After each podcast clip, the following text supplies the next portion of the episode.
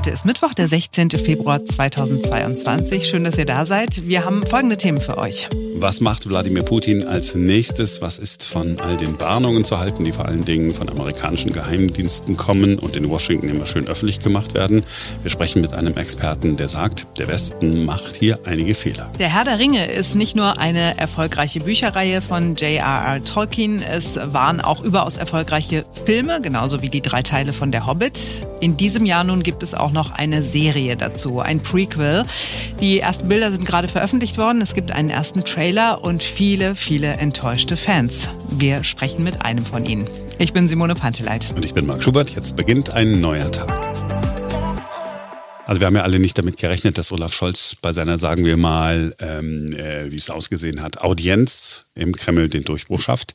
War nicht zu erwarten kann man ihm äh, tatsächlich nicht vorwerfen. Aber ich finde, er hat sehr souverän äh, gewirkt. Auch hier, als er Putin einmal so kurz auf seine doch relativ lange Amtszeit irgendwie angesprochen hat. Und das, was jetzt notwendig ist, damit es nicht zu einer gefährlichen Situation in Europa kommt, die wir alle vermeiden müssen, ist, dass jeder weiß, das ist schon ganz viel kleine Ansätze für Gespräche und dass man sie dann auch real führen muss, um all die Fragen, die wichtig sind. Das gilt auch für die unterschiedlichen Positionen zur Frage der NATO-Osterweiterung. Da ist ja die etwas eigenwillige Situation, dass die gar nicht ansteht. Die steht nicht auf der Tagesordnung. Jeder weiß es ganz genau. Das ist kein Thema, das uns wahrscheinlich in unseren Ämtern begegnen wird wieder, solange wir sie ausüben. Ich weiß jetzt nicht, wie lange der Präsident vorhat, im Amt zu sein, aber ich jedenfalls habe das Gefühl, das könnte länger dauern, aber nicht ewig. Und insofern werden wir deshalb auch doch die Aufgabe haben, jetzt aus dieser, diesem Punkt etwas zu machen, dass man miteinander zu einer politischen Verständigung führen kann, ohne dass irgendjemand seine Grundsätze, seine Prinzipien dabei aufgeben muss. Das ist politische Führung und das ist Verantwortung, die wir gegenüber unseren Ländern, die wir regieren und dem internationalen Frieden und der Zusammenarbeit in Europa haben. Auch inhaltlich haben wir jetzt tatsächlich nichts Neues erfahren. Putin sagt, ja, wir sind zum Dialog bereit. Bedingung ist allerdings, dass über die Dinge gesprochen wird, die uns wichtig sind. Scholz sagt, auf gar keinen Fall darf es Krieg in Europa geben. Da stehen wir natürlich dahinter. Tja, und heute früh weiß immer noch niemand, was jetzt eigentlich passiert, was uns bevorsteht in Europa. Ist es vorbei mit dem Frieden bald? Wird es Krieg geben? Wird Wladimir Putin allen Ernstes weiter in die Ukraine vordringen? Oder sind das alles nur Drohgebärden und Putin kann sich darüber einen abfeixen, wie er den Westen vor sich hergetrieben hat? So einer nach dem anderen musste ihm gegenüber sitzen an dem längsten Tisch, den es überhaupt in Moskau gibt. Naja, und nicht nur an diesem Tisch scheint Putin in der Vorhand zu sein. Kurz bevor Scholz bei Putin eingetroffen ist, sind irgendwo ein paar russische Soldaten von der Grenze abgezogen worden oder zumindest ist es angekündigt worden. Ein Zeichen der Entspannung, ein Trick, ein Geschenk an den Gast. Vermutlich ist es einfach nur Strategie. Jedenfalls äh, war äh, interessant, dass äh, Olaf Scholz Nord Stream 2 öffentlich wieder umschifft hat, während äh, Putin diese Pipeline mehrfach erwähnt hat weil dadurch ja so viel, ich sage es in meinen Worten, so viel schönes und billiges Gas nach Europa geschickt wird. Äh, die Deutschen ähm, sind ganz dankbar. Wir sprechen mit einem Experten, der die Lage wirklich sehr gut und anschaulich auf den Punkt bringen kann. Ein Mann, der sagt, der Westen macht hier einige Fehler und Putin hat noch mehr Optionen, als in die Ukraine einzumarschieren oder weiter vorzumarschieren. Und der Westen sagt er auch, sollte sich bewegen. Hier ist der Politologe und Russland-Experte Professor Gerhard Mangott aus Österreich. Hallo. Guten Tag. Aus den USA kommen ja fast im Stundentakt immer neue, ja, neue Meldungen. Jetzt stehe ein militärischer Einsatz der Russen, ich sage es mal ganz vorsichtig, äh, kurz bevor. Ist das nur naja, ist das nur eine, eine Strategie der Amerikaner, um ein bisschen den Druck zu erhöhen, oder ist da was dran?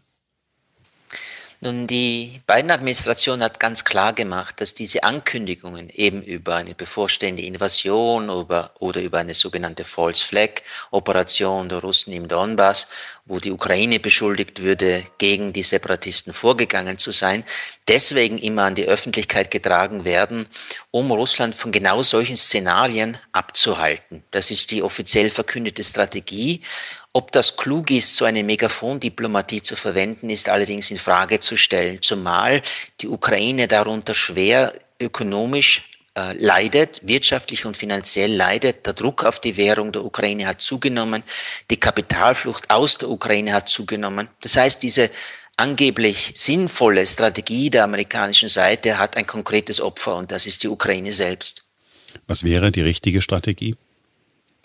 Nun, wenn die Nachrichtendienste der Vereinigten Staaten oder die anderen NATO-Staaten tatsächlich Erkenntnisse haben über eine bestimmte von Moskau schon entschiedene militärische Vorgangsweise, dann kann das an die Ukraine auch äh, sozusagen äh, äh, intern kommuniziert werden, die Ukraine darüber verständigt werden, aber das nicht öffentlich machen, das ist äh, meines Erachtens nach eben der völlig falsche Weg der richtige Weg ist, um Putin ja zu überzeugen, äh, von einem äh, militärischen Einsatz in der Ukraine abzusehen?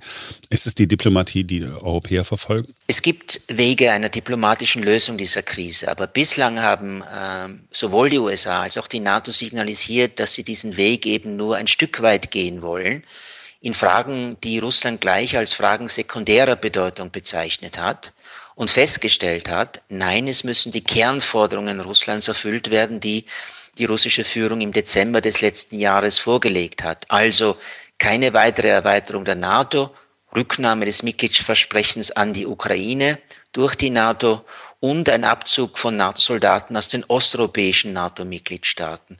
In diesen Kernbereichen ist der Westen nicht bereit, sich zu bewegen. Er sagt, das ist nicht verhandelbar. Aber die russische Seite beharrt darauf und die Frage ist dann, gibt es diplomatische Kompromisslösungen? Das wäre beispielsweise eine Ankündigung der NATO für die Erweiterung der Allianz, ein Moratorium von zehn Jahren zu verhängen. Das wäre ein Schritt zur Deeskalation und es gibt Spekulationen, dass es eine deutsch-französische Position in dieser Hinsicht gibt, aber ich glaube, in der Allianz ist ein solcher Vorschlag nicht konsensfähig. Weil die Allianz sagt, wir wollen uns nicht erpressen lassen. So ist es. Ähm, das wäre für die NATO-Seite natürlich ein unglückliches Narrativ, wenn äh, erzählt würde, ja, die NATO habe unter russischem militärischen Druck nachgegeben und ein Kernprinzip der Allianz, nämlich die Politik der offenen Tür, zwar nicht preisgegeben, aber doch aushöhlen lassen. Äh, das macht es für die NATO schwer, sich hier zu bewegen. Putin ist ja jetzt schon eigentlich äh, der Gewinner dieses ganzen äh, Konflikts. Nur wenn ich mir angucke, ähm, europäische Staatschefs werden bei ihm ja in einer Art Audienz empfangen. Das, was da im Kreml ja auch immer inszeniert wird, das wirkt natürlich auch zumindest auf die russische Öffentlichkeit so, als würden andere bei ihm, ich sag's mal in meinen Worten, antanzen müssen. Er ist doch jetzt ein Gewinner. Hat er überhaupt noch einen, einen Grund, wirklich äh, in die Ukraine vorzudringen? Putin hat tatsächlich die Aufmerksamkeit gewonnen der westlichen Seite und Putin hat von westlicher Seite Zugeständnisse erhalten, die er bislang nicht bekommen hat, obwohl Russland seit 2019 etwa Verhandlungen über Rüstungskontrolle vorgeschlagen hat. Das hatte die NATO bisher immer abgelehnt. Also in dieser Hinsicht hat die Vorgangsweise Russlands Erfolg erzielt, aber das, äh, was zu erwähnen ist, ist, dass die russische Seite immer sagt, ja, das ist gut, aber es sind eben die Kernforderungen. Und äh, Lavrov selbst, der Außenminister Russlands, hat gesagt, äh, der Westen könne sich aus diesen Forderungen Russlands nicht etwas heraussuchen wie aus einem Menü, sondern das sei ein Gesamtpaket. Aber wie Putin eben Fortschritte bei diesen Kernforderungen erreichen will, und daran würde er öffentlich auch gemessen, ob er da in dieser Hinsicht etwas erreicht, ähm, das sehe ich eben nicht, weil ich eben nicht erwarte, dass sich der Westen tatsächlich im Hinblick auf diese Kernforderungen bewegen will. Das aber müssten wir tun, damit es nicht zu einem militärischen Konflikt kommt. Jedenfalls nicht zu einer Eskalation der Lage. Ähm, Putin hat ja im Dezember für den Fall des Scheiterns dieser Verhandlungen über Kernforderungen eine sogenannte militärisch-technische Antwort angekündigt. Unter Truppenaufmarsch legt Russland viele Optionen offen bis hin zu einer raumgreifenden Bodeninvasion. Aber ich denke, diese sogenannte militärisch-technische Antwort muss nicht notwendigerweise eine Bodeninvasion sein, auch nicht einmal eine begrenzte Bodeninvasion etwa im Donbass. Es könnte auch etwa die Stationierung von modernen Nuklearwaffen Russlands sein an seiner Westgrenze in Kaliningrad oder vielleicht auch in Belarus, was die europäische Sicherheit deutlich unterminieren würde. Auch das kann eine solche Antwort sein, einfach um einen, ein erstes konkretes Signal zu senden, ich meine es ernst, verhandelt weiter. Aber das würde doch eigentlich im Umkehrschluss, das, was Sie sagen, bedeutet, der, der Westen kann sich erpressen lassen. Jemand äh, fährt äh, 100.000 äh, Soldatinnen und Soldaten auf, äh, sehr viel Material und sagt dann so, okay, hier sind meine Forderungen, friss oder stirb. Ja, so ist es. Es ist das, was wir in der Wissenschaft als Erzwingungsstrategie bezeichnen, die Russland hier fährt. Ähm, aber der Westen hat eben das Problem nicht nur inhaltlich, dass er Forderungen Russlands nicht erfüllen will, sondern er hat auch äh, das Problem der Glaubwürdigkeit und der Außendarstellung, wenn man eben mit äh, der Waffe an der Schläfe russische Forderungen erfüllt. Äh, das ist ein grundsätzliches Verhandlungsproblem für den Westen, wie eben umgekehrt das Verhandlungsproblem für Putin ist, dass er öffentlich gesagt hat, was er jedenfalls haben möchte, das aber vom Westen nicht bekommt. Sie haben geschildert, wie wir ähm, da rauskommen. Sie haben auch gesagt, Sie rechnen nicht damit, dass ähm, der Westen auf die Forderungen eingeht. Verfahrene Situation oder festgefahrene Situation, so muss man es vielleicht sagen. Für wie wahrscheinlich halten Sie es denn, und jetzt benutze ich ein, ein, ein großes Bild, dass wir am Vorabend einer militärischen Auseinandersetzung stehen? Also ich glaube immer noch, dass dieser militärische Aufmarsch, der ganz realistisch die Möglichkeit einer Bodeninvasion darstellt, dass dieser immer noch nur eine Drohgebärde ist, um im Verhandlungswege etwas zu erreichen. Aber eine solche Drohgebärde kann man nicht unendlich lange aufrechterhalten. Das geht auch aus militärischen Gründen nicht. Diese Truppen können dort nicht jetzt monatelang stationiert bleiben. Und insofern geht dieses Zeitfenster, in dem wir uns jetzt bewegen, äh, langsam zu Ende in vier, sechs, sieben Wochen. Wenn bis dahin Russland kein Verhandlungsergebnis erzielt hat, das der russischen Führung gefällt, äh, dann äh, wird die Möglichkeit, durch den militärischen Aufmarsch den Westen unter Druck zu setzen, von Woche zu Woche geringer werden. Also Russland hat jetzt nicht beliebig lange Zeit, um mit dieser Drohgebärde westliche Zugeständnisse zu erreichen. Und die immer wieder angekündigten harten Sanktionen, härteste äh, Sanktionen des Westens, Wirtschaftssanktionen, die schrecken Putin auch nicht ab. Nein, es ist äh, vieles auf den Tisch gebracht worden, öffentlich formuliert worden und äh, man betont auf westlicher Seite auch, dass man sich einig wäre, was diese harten Sanktionen sein sollen. Ich denke aber, das wird nur deswegen so betont, diese Einigkeit, weil ansonsten ja die Abschreckungswirkung dieser Sanktionsdrohung völlig unwirksam wäre. Aber ich denke, würde es zu einer russischen Militärintervention kommen und diese Sanktionen dann notwendig werden, dann gäbe es noch einigen Diskussionsbedarf auf westlicher Seite, was denn nun wirklich in diesem Sanktionspaket enthalten sein sollte. Das weiß auch die russische Seite. Aber selbst wenn alle angekündigten harten Sanktionen kommen, ist das jedenfalls für Russland nicht Grund, von dieser Drohgebärde abzugehen. Äh, diese Sanktionen würden Russland nicht abschrecken, sollte es tatsächlich eine militärische Intervention vorhaben. In den USA wird ja zumindest Deutschland, ein bisschen hängt auch Österreich mit drin, als möglicherweise nicht ganz so zuverlässiger Partner gesehen im Umgang mit Russland. Das hängt unter anderem auch an äh, Nord Stream 2. Ist das äh, tatsächlich etwas, wo Sie sagen, ja, tatsächlich hinter den Kulissen gibt es Zweifel an Deutschland, auch wenn Joe Biden das Gegenteil betont? Diese Zweifel gibt es sicher und für die österreichische Seite kann ich sagen, dass die Regierung in Hintergrundgesprächen schon klar gemacht hat, dass sie äh, die Gasleitung Nord Stream 2 nicht im Sanktionenpaket enthalten haben möchte. Dazu habe Österreich und österreichische Unternehmen zu viel finanziell investiert. Ich denke, dass auch Scholz äh, mit seiner beharrlichen Weigerung öffentlich zu sagen, dass Nord Stream 2 dann nicht zertifiziert werden würde, sich auch diese Option offen hält. Daher bin ich keineswegs sicher, dass äh, Einigkeit in diese Richtung erzielt werden könnte innerhalb des westlichen Bündnisses. Befürchte aber, dass für den Fall einer Weigerung Deutschlands, und Österreich ist hier nicht so wichtig, äh, die USA jedenfalls einseitig Schritte setzen würden, die eine Inbetriebnahme tatsächlich verunmöglichen gegen den deutschen Willen. Sie haben es vorhin schon gesagt, das weiß Putin auch. Das heißt, er hat einen äh, Gegner vor sich, der sich nicht einig ist, äh, der zu Zugeständnissen äh, nicht bereit ist, aber er kann sozusagen ein bisschen auf Zeit spielen und warten, bis Unruhe äh, sozusagen bei dem Gegner oder Verhandlungspartner, wenn man es freundlicher formulieren will, auftreten.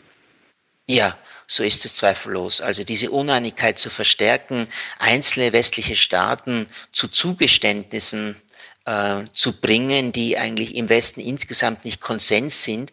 Das untergräbt die einheitliche Position des Westens und das ist sicherlich auch ein Partikularziel der russischen Seite. Herr Professor Mangott, haben Sie vielen Dank, dass Sie sich Zeit für uns genommen haben. Äh, Ihre Einschätzung Gerne. fand ich äh, sehr interessant und ähm, vielleicht haben wir in den nächsten Wochen noch einmal Gelegenheit, miteinander äh, zu sprechen und dann zu gucken, wie die nächsten Schritte ausgesehen haben. Ja, immer wieder gerne. Wer in den USA mit Werbung Menschen erreichen will, der schaltet einen Werbespot während des Super Bowls. Äh, kostet zwar Unsummen, aber die Werbewirkung ist natürlich enorm. Amazon hat geworben beim Super Bowl in der Nacht zum Montag für Amazon Prime Video. Bei Amazon spielt ja Geld sowieso gar keine Rolle. Und da war nun der erste Trailer für die neue Serie bei Amazon Prime zu sehen. Die Ringe der Macht. Ein Prequel zum Herrn der Ringe. Prequel, wie du das immer so schön sagst, bin ich ganz äh, begeistert. Prequel. Also Vorgeschichte hätte man früher in Deutschland gesagt. ja, genau. Äh, Herr der Ringe bin ich in der Tat ein bisschen raus. Ich habe die Filme äh, gesehen. Man hat mich ähm, auf eine Art gezwungen. Und ich habe dann gesagt, ja gut, dann mach an. Ja. Und dann lief das. ich bin hundertmal eingeschlafen. Also gefühlt hundertmal, natürlich war es weniger. Und ich habe dann nie mehr den richtigen äh, Zeitpunkt gefunden. Also dann wieder an die richtige Stelle zurückzuspulen. Auch die Frage, äh, ach du warst eingeschlafen, sollen wir nochmal zurück machen? Nein, nein, wir müssen nicht nochmal zurückspulen. Lass einfach weiterlaufen. So, und jetzt kann es daran liegen, dass ich alles insgesamt so langatmig äh, gefunden habe, bisschen merkwürdig, auch irgendwie öde. So ging es mir mit dem Herrn der Ringe. Äh, für andere aber ist es eine Leidenschaft, eine riesige Fangemeinde gibt es auf der Welt. Und die haben sich natürlich diesen Trailer sehr genau angeguckt. Ja, das ist ja wirklich, ist ja wirklich eine Wissenschaft. Hier wird jede einzelne Szene genau analysiert. Was bedeutet das dann? So, und es gab jetzt nicht nur Vorfreude auf diese neue Serie, die dann irgendwann äh, kommt, sondern, ja, also wir können ja mal reinhören in den äh, Trailer. Es wird nicht viel gesagt, aber es gibt beeindruckende Bilder und so typische Filmmusik. Hast du dich nie gefragt, was uns noch da draußen erwartet? Es warten Wunder auf der Welt, jenseits unserer Pfade.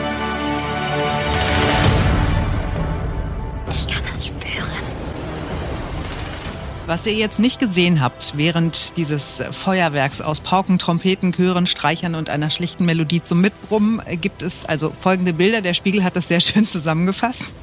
Ein epischer Wasserfall, eine kletternde Frau mit Dolch im Eis, ein Floß in aufgewühlter See, ein Bogenschütze im Dunkel des Waldes, ein flammender Pfeil sowie ein kritisch himmelwärts blickender Edelmann, ein wilder Ritt durch eine Prospektlandschaft des neuseeländischen Fremdenverkehrsbüros, Frau mit Fackel gegen übles Monster, wieder ein Wasserfall, diesmal aus einem herbstlichen Wäldchen herab, gütiges Zwergengesicht mit Tränen in den Augen, edler Held bei grimmigem Schwur, dann beschleunigt sich der Reigen, alte Frau hebt die Arme wie zum Beten, junger Frau wird auf einem Floß das Haar gelüftet, es kommen spitze Elfenohren zum Vorschein, irgendwas mit wirbelndem Feuer, jemand spaltet einen Felsbrocken, Mann mit gesprengter Kette am Fußgelenk springt mit Streitachs auf Dicken zu, anderer Mann schreit inmitten von Schlachtengetümmel, zuletzt ergreift eine kleine Hand zwei Finger einer großen Hand, beide sorgsam dreckig geschminkt, ein Versprechen auf Zwischenmenschlichkeit und überstandene Abenteuer.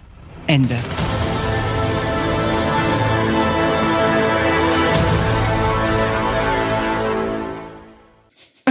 Also ich fand sowohl diese Zusammenfassung des Spiegel total geil, als auch den Trailer. Also ich habe ihn mir mehrfach angeguckt und dachte mir so, mir, mir macht das Spaß. Ich habe da Bock drauf. Es ist super. Unser Kollege Christian aus der Redaktion äh, sieht das ein, ein bisschen anders, nämlich gar nicht so geil. Er ist der absolute Tolkien-Nerd, hat alle Bücher gelesen, hat alle Filme gesehen und äh, ist total enttäuscht von dem Trailer. Warum? Naja, ganz ehrlich, weil man natürlich als Herr der Ringe-Fan der ersten Stunde irgendwie eine ziemlich hohe Erwartung hat bei allem. Und es war ja lange angekündigt und so. Äh, wurde natürlich viel drüber geredet. Und deswegen ist die Erwartungshaltung natürlich riesig. Das, was man jetzt im Trailer gesehen hat, ist ja noch nicht viel. Das heißt, was man gesehen hat, ist ein kleines Hobbit-Mädchen, also eine Hobbit, junge Hobbit-Frau im Grunde. Man hat einen Zauberer gesehen, man hat so ein bisschen natürlich irgendwie großartige Landschaft von Mittelerde gesehen. Im Grunde ist es von der Handlung her ähm, ja ein Hobbit und ein Zauberer, die befreundet sind und zusammen Abenteuer erleben kennt man irgendwie alles schon. Das ist im hm. Grunde ja schon bei Herr der Ringe so passiert. Mit Gandalf und äh, Frodo äh, ist es im Hobbit passiert mit äh, Bilbo und Gandalf. Und ähm, es ist jetzt im Grunde nochmal das dritte Mal das wieder gekaut, ne? Und das andere ist, es ist einfach viel zu glatt. Das hat der Hobbit schon falsch gemacht, ne? Bei Herr der Ringe, da gab's, da gab's Modelle, äh, da wurde äh, mit Modellen gefilmt. Das war alles so ein bisschen schmutzig. Ähm, es war irgendwie super authentisch. Beim Hobbit war CGI-Effekte, also diese computeranimierten Effekte, Riesenlandschaften. Das hat man irgendwie, das war viel zu sauber, viel zu glatt alles. Das fand ich damals schon eigentlich richtig enttäuschend und genau diese gleiche Struktur siehst du jetzt eben äh, hier bei Die Ringe der Macht. Was ich mich gefragt habe, wann genau spielt denn diese Serie überhaupt? Also die Handlung spielt im Grunde vor allen anderen Filmen, also vor dem Hobbit, mhm. vor dem Herr der Ringe.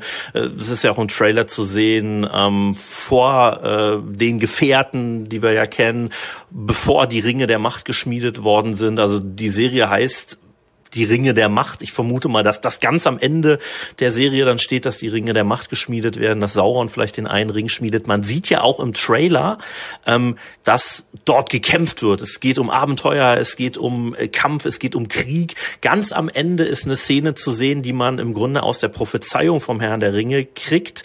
Die allererste Szene, wo äh, der Kampf zwischen Elben und Menschen, wo äh, Sauron dann auch aufgetaucht ist und ähm, äh, den Ring im Grunde verliert. Vielleicht äh, ist das eine Szene aus genau dieser Schlacht. Ähm, das ist natürlich jetzt alles eine Mutmaßung. Ne? Hm. Fakt ist, es spielt sehr, sehr früh. Ähm, es wird wahrscheinlich Bezüge geben zu äh, dem Hobbit, zu dem Herr der Ringe, auch zum Silmarillion, was ja quasi so ein bisschen die Urmythologie ähm, des ganzen Mittelerde-Mythos ist. Ähm, da wird es Bezüge geben, aber na, dadurch, dass es sehr, sehr viel früher spielt, kann man sich da natürlich auch rundrum noch neue Geschichten ausspinnen, die es vielleicht äh, noch gar nicht in den Büchern gibt. Hm. Also man merkt, Christian, du bist voll drin, voll der Nerd. Und du findest den Trailer blöd, haben wir auch verstanden. Ähm, diese Serie läuft jetzt ab dem 2. September. Wirst du sie denn trotzdem gucken? ja, na klar werde ich es gucken. ja, äh, um einfach, ja, äh, ja, um sich einerseits irgendwie zu bestätigen, dass es wirklich so schlecht ist, wie man es dachte. Und zum anderen muss man das natürlich als Nerd, wie ich einer bin, muss man das natürlich kennen, um dann irgendwie zu fachsimpeln mit den anderen Nerds und so. Da kann man das nicht einfach nicht gesehen haben. Ne? Man kann es dann trotzdem scheiße finden, aber man muss es auf jeden Fall kennen, weil machen wir uns nichts vor. Ähm, das gehört dann eben dazu. Das wird dann im gleichen Atemzug trotzdem genannt, wie der Herr der Ringe, wie der Hobbit, wie die Bücher. Mhm. Ne? Das ja. gehört einfach zu diesem Universum, zu diesem Tolkien-Universum dazu. Und das muss man natürlich als echter Tolkien-Nerd muss man das natürlich dann auch kennen. Ich mag diese Leidenschaft. Vielen Dank, Christian. Ich habe mich gefragt, ich meine, du bist ja der totale Star Wars-Fan. Wie ging es dir denn da, als es dann irgendwie noch eine Vorgeschichte und noch eine Vorgeschichte und dann nochmal eine Nachgeschichte und so weiter? Mochtest du das alles uneingeschränkt? Ich habe mit Christian tatsächlich auch darüber gesprochen, weil er auch ein äh, Star Wars-Fan ist. Ähm, ich, ich bin nur Star Wars-Fan, er, er findet ja beides gut und ich fand diese Vorgeschichte unerträglich. Mhm. Ja, Episode 1, Episode 2, äh, Episode 3, also äh, Film Nummer äh, 4, 5 und 6, boah, wirklich Desaster. Ja. Fand ich einfach wirklich ätzend. Deswegen kann ich das schon nachvollziehen. Ja, es waren jetzt viele Fachbegriffe und, und Welten, äh, über die Christian gesprochen hat. I don't know, ja, ich äh, bin, bin ein bisschen raus. Es wird natürlich so sein, dadurch, dass ich sowieso Amazon Prime, ich habe ja eigentlich immer alles. Disney Plus müsste ich mal wieder. Ähm, ich werde auch mal reingucken, hm. natürlich. Aber das ist so, die, das, diese ganze Welt, das ist äh, Herr der Ringe und Game of Thrones und so, das ist alles, wenn es so ein bisschen mittelalterlich aussieht, da bin ich, äh, keine Ahnung, äh, ist nicht mein Ding. Aber ich kann verstehen, dass Fans da wirklich genau drauf gucken, weil man verbindet mit den Charakteren so viel, man hat so eine, eine Geschichte, dann hat man das Gefühl, die Geschichte ist irgendwie auserzählt und dann kommen andere und sagen, ja Moment, du hast geglaubt, die ist auserzählt, aber hier ist nochmal eine Vorgeschichte. Und dann ist man halt sehr, sehr, sehr, sehr anspruchsvoll. Hm. Also ich habe ja Star Wars sehr, sehr spät erst gesehen. Ich glaube vorletztes Jahr oder so, auf, auf den Wunsch meines Sohnes, der mhm. gesagt hat, das geht nicht, du musst es jetzt mal gucken. Also und ich habe es tatsächlich chronologisch geguckt. Ähm, also nicht in der Reihenfolge, wie es gedreht wurde, sondern wie die Geschichte quasi aufeinander mhm. aufbaut. Und ähm, ja, ich bin da voll unv äh, unvor, wie sagt man, unvor, unvorbelastet. Unvorbereitet, unvoreingenommen, un unvorsichtig. Unvor genau, alles. Alles unvor bin ich äh, da reingegangen und habe äh, es alles an sich ganz gut gefunden. Also ich hatte da gar keine Vorbehalte irgendwie. Und ähm, beim Herr der Ringe ist es zum Beispiel auch so, ich hatte wirklich äh, Zweifel beim Hobbit. Ja, also das ist ja nur ein ganz dünnes Büchlein, wie man da draus irgendwie drei Teile machen will, fand es dann aber doch sehr gelungen und von daher glaube ich auch jetzt diese Serie, ich werde sie mir definitiv angucken, ähm, auch das wird, wird ganz nice sein. Also die machen doch keinen Scheiß, die produzieren doch nicht irgendwas für Millionen, was dann, was dann irgendwie Mist ist. ja, äh, sagst du so. Ja, ja. Also es ist schon, es sind schon Milliarden ausgegeben worden für Schrott. Ja, also auch äh, in der, in der Filmindustrie. Also da mache ich mir jetzt keine Sorgen, dass da nicht auch Schrott bei äh, rumkommen kann, wenn man viel Geld ausgibt. Wir werden es sehen. Ab dem 2. September läuft diese Serie an. Ich fand auf jeden Fall wirklich diesen Spiegelartikel sehr lesenswert, vor allen Dingen, weil er damit endet. Erst wenn der letzte Einkaufszettel von J.R.R. Tolkien verfilmt ist, werden wir merken, wann der Markt für Fantasy-Universen gesättigt ist. Nie.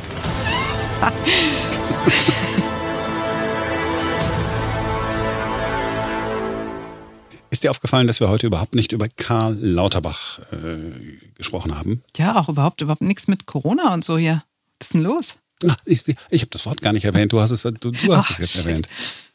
Ich habe mich verabredet äh, mit äh, einem Mann, den wir hier schon mal im, im Podcast hatten, Dr. Stefan Wachtel. Mhm. Er ist ähm, Trainer äh, für Führungskräfte bei den ganz großen namhaften Unternehmen in Deutschland. Unter anderem auch jemand, der sich mit Rhetorik besonders gut auskennt. Mhm. Und äh, der wird mit äh, dem Auftritt des Herrn Lauterbach mal, wie sagt man, äh, sich auseinandersetzen oder ins Gericht gehen, vor vor Gericht gehen, nein, das natürlich nicht, also äh, auseinandersetzen. Gucken wir mal, haben wir dann wahrscheinlich morgen im Podcast. Es sei denn, wir müssen morgen einfach zelebrieren, dass der Freedom Day viel früher kommt, als wir alle erwartet haben. Schauen wir dann. Auf jeden Fall sind wir morgen wieder für euch da, denn dann ist wieder ein neuer Tag.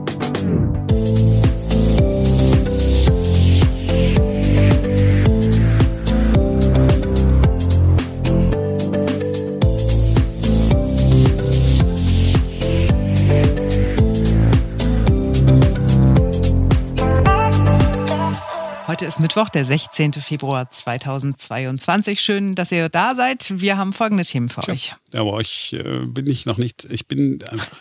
Warte, ich habe, als wäre das Opening schon so gehalten. Nein, wieso? Du warst mal. doch super, aber ich habe meinen Einsatz verpasst. Nein, ich, nein, es geht, es geht noch besser, es geht noch besser. Heute ist Mittwoch, der 16. Februar 2022. Schön, dass ihr da seid. Wir haben folgende Themen für euch. Ja, Jetzt, Entschuldige, es ist, ich, tatsächlich war hier noch, ich war noch in so Welten, ähm, in denen Dinge passieren, die, die, also, Entschuldige, also du hast jetzt alles perfekt gemacht, weil ich war, ich war einfach nicht. Soll ich wieder eine Top-Story aus meinem Leben erzählen? Läuft es jetzt darauf Oh nein, hinaus, bitte ja? nicht. Na, äh, doch, die sind ja immer sehr, sehr aufwühlend. Zum Fremdschämen? Auch das.